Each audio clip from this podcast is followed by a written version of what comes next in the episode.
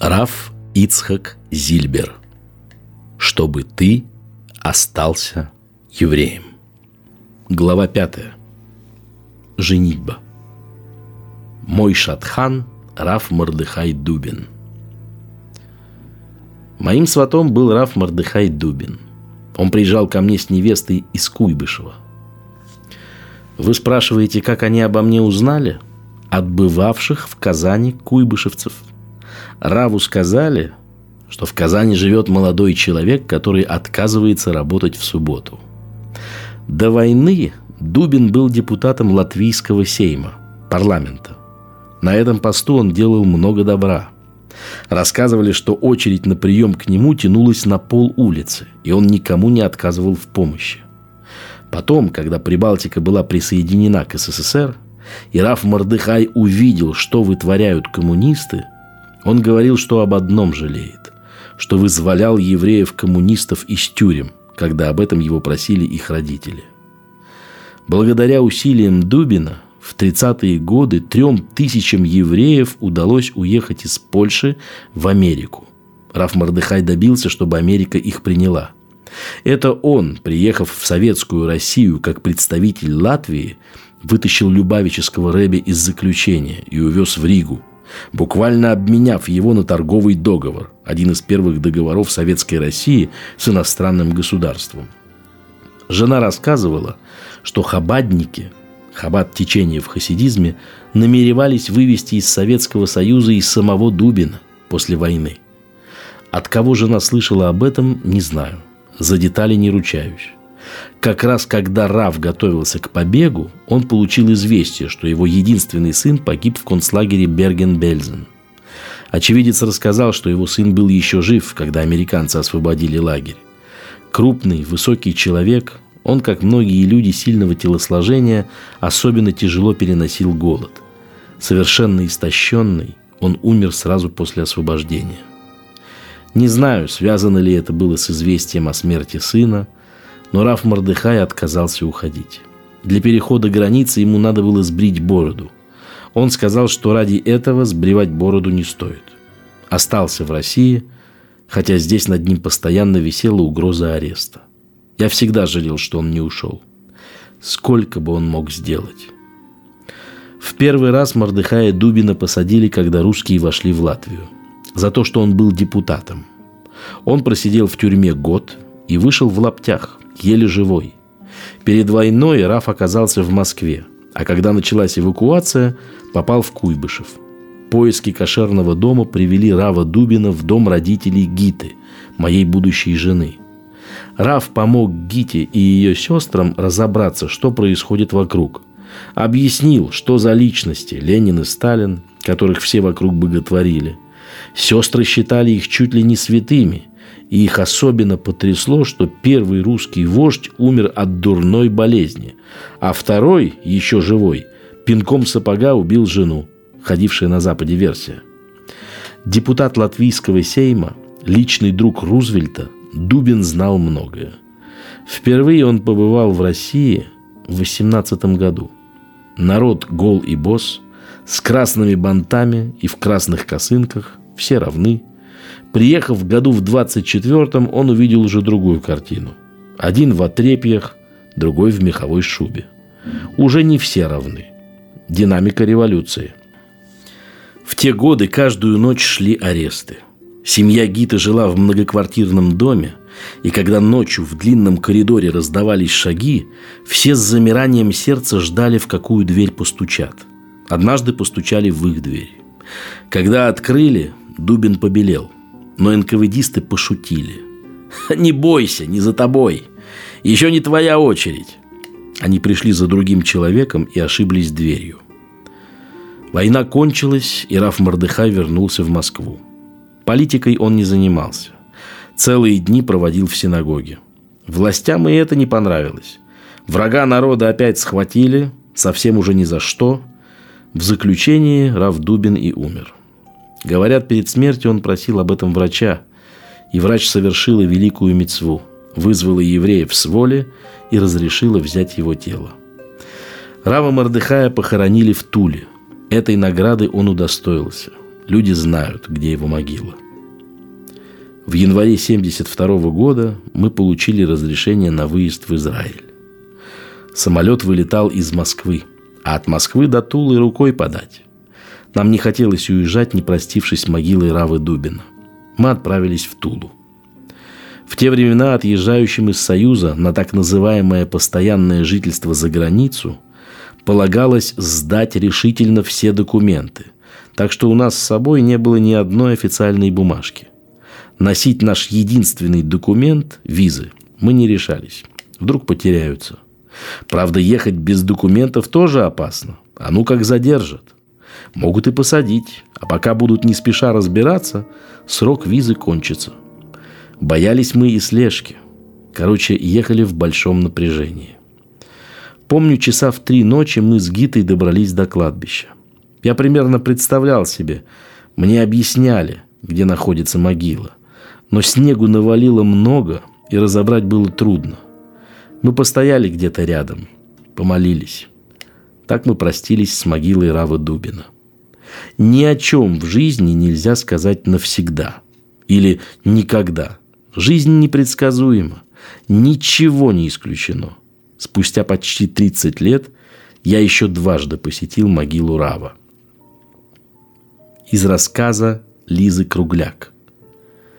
Мордыхай Дубин бывал в Москве в доме моих родителей. Любил беседовать с отцом. Потом его снова арестовали. Посадили. Он умер и был похоронен в Туле.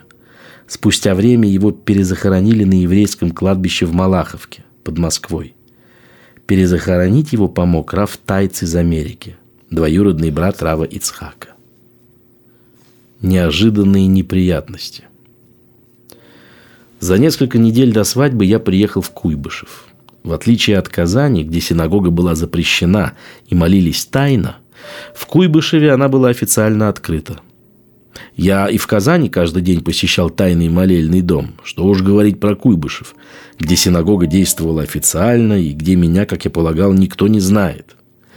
Раф Мордыхай Дубин постоянно находился там, сидя над Талмудом. В день он обычно разбирал по три темы из разных разделов Гемары. Я занимался вместе с ним. Свадьба была назначена на вторник. В четверг предыдущей недели переходил я улицу. Вдруг ко мне подходит милиционер – Э, гражданин, вы нарушили правила уличного движения. Я удивился. Я ведь не один перешел, он никому замечаний не сделал. Я ему даю не то полтинник, не то рубль, штраф.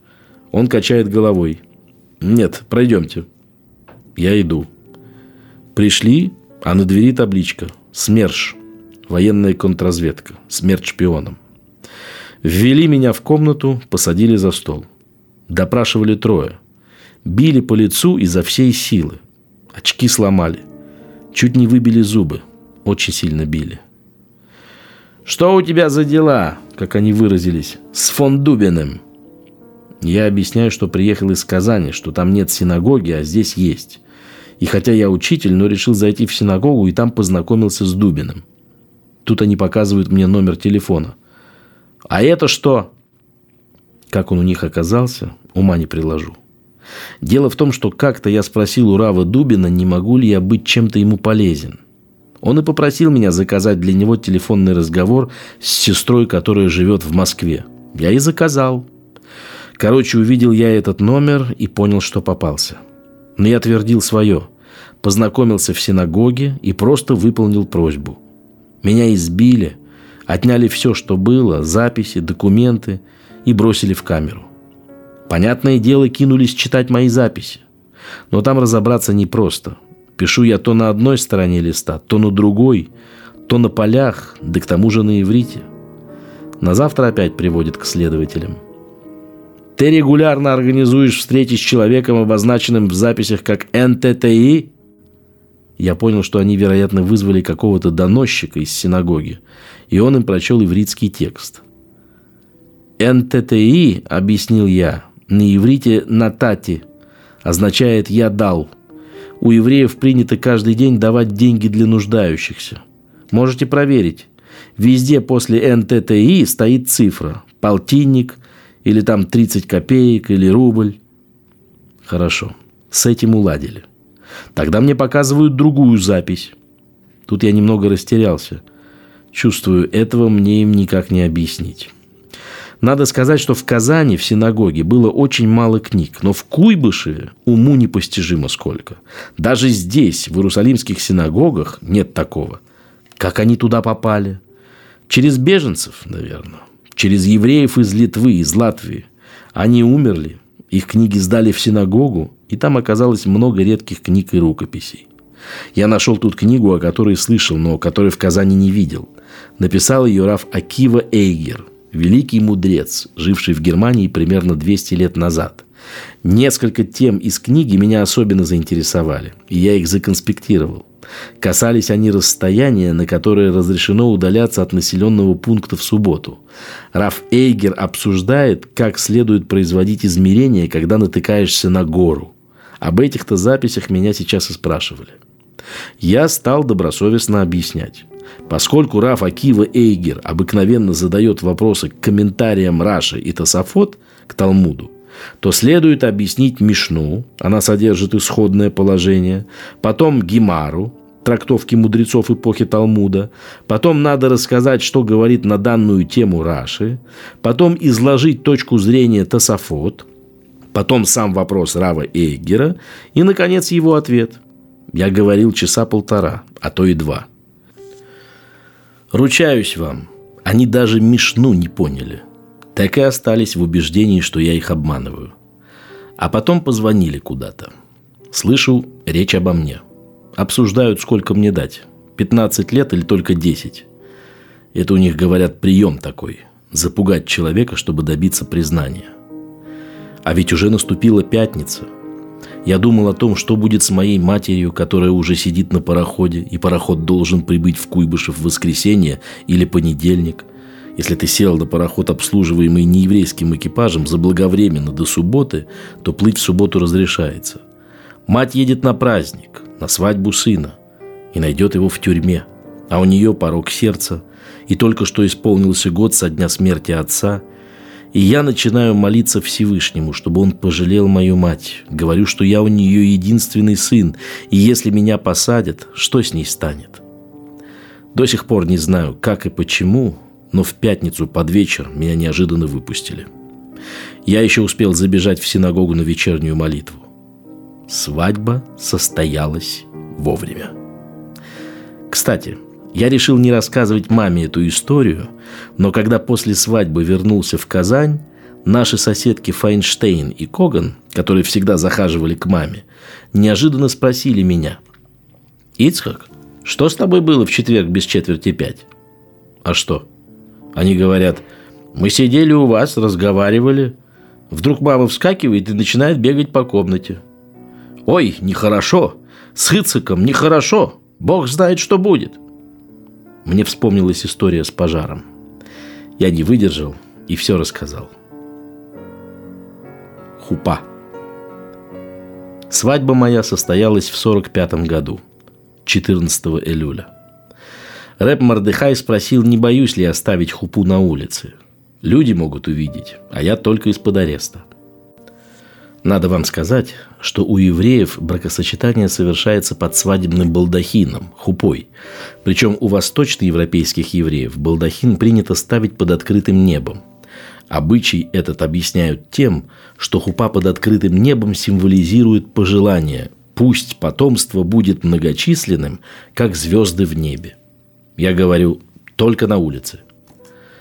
Так и сделали. На свадьбе присутствовали два равина – Раф Куйбышева Штейнмардер, имени его я, к сожалению, не помню, и Раф Яшуа Иуда Лейб Мейрович из Литвы.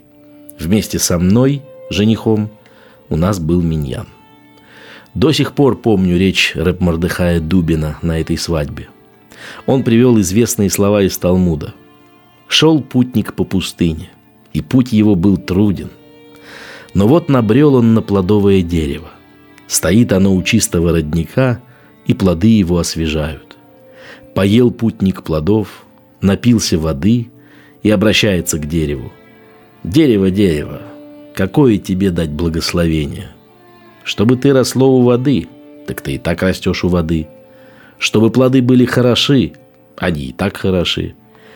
Я дам тебе благословение, чтобы все, что от тебя произрастет, было подобно тебе. Этого Раф мне и пожелал. Хороших детей, верных вере отцов. Что скажете? По-моему, сбылось. У евреев принято после хупы семь вечеров подряд устраивать для молодоженов шева-брахот – семь благословений. Это праздничные трапезы, на которых молодым в присутствии миньяна дают семь традиционных благословений.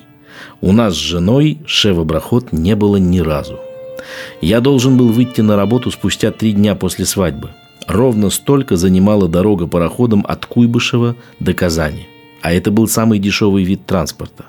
Если я не сяду на пароход в 11 вечера в день свадьбы, то опоздаю и попаду под суд – Тогда за опоздание на работу судили.